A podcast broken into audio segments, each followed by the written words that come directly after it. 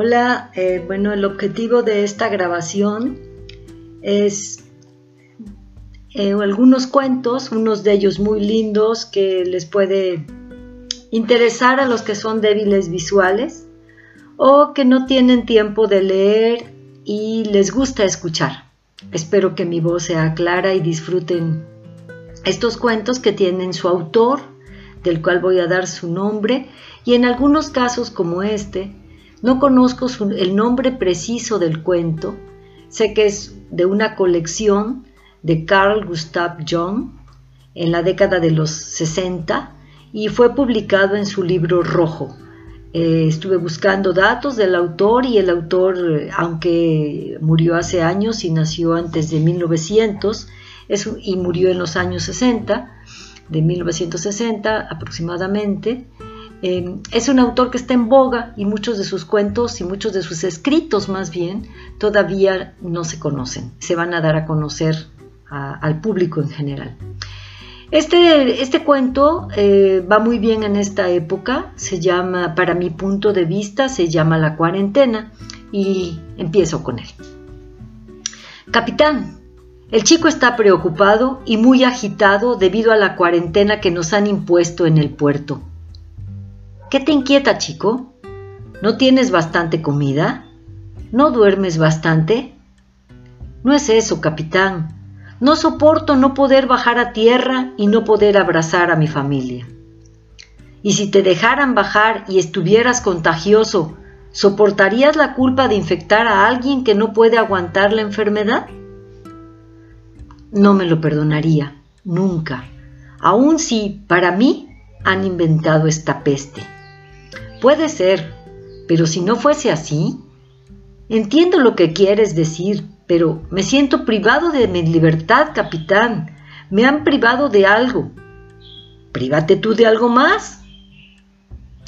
¿Me estáis tomando el pelo? En absoluto.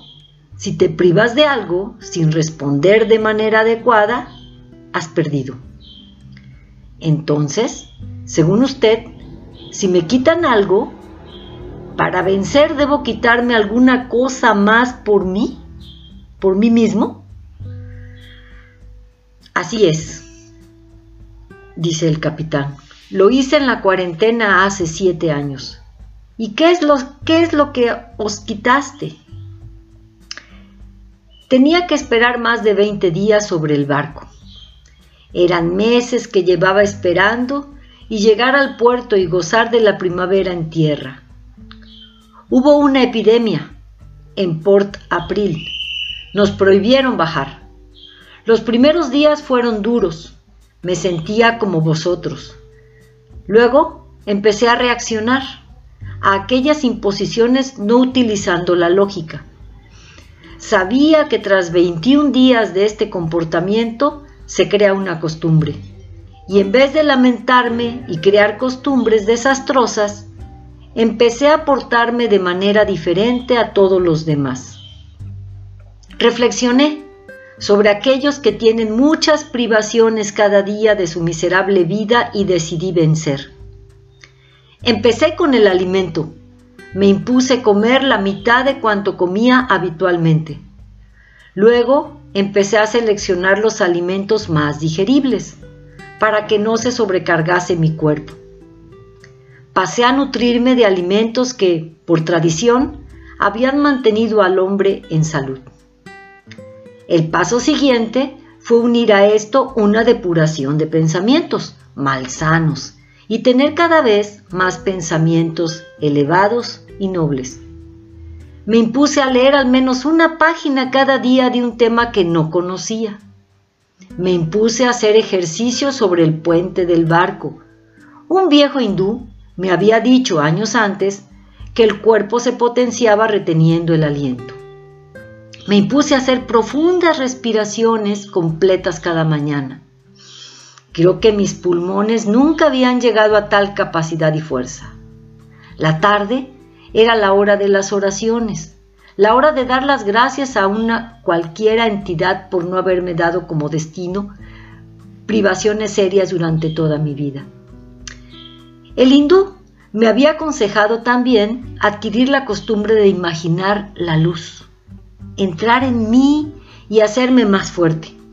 Podía funcionar también para la gente querida que estaba lejos, y así esta práctica también la integré en mi rutina.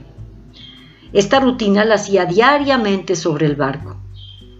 En vez de pensar en todo lo que no podía hacer, pensaba en lo que habría hecho una vez bajado a tierra.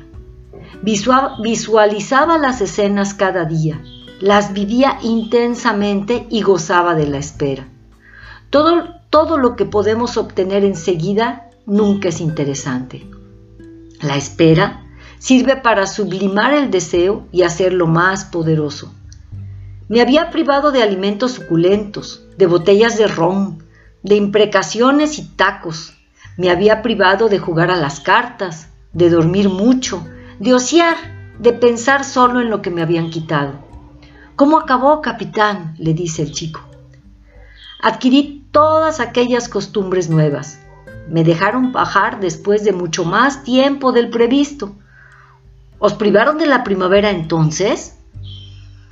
Sí, aquel año me privaron de la primavera y de muchas cosas más, pero yo había florecido igualmente. Me había llevado la primavera dentro de mí y nadie nunca me habría podido quitármela.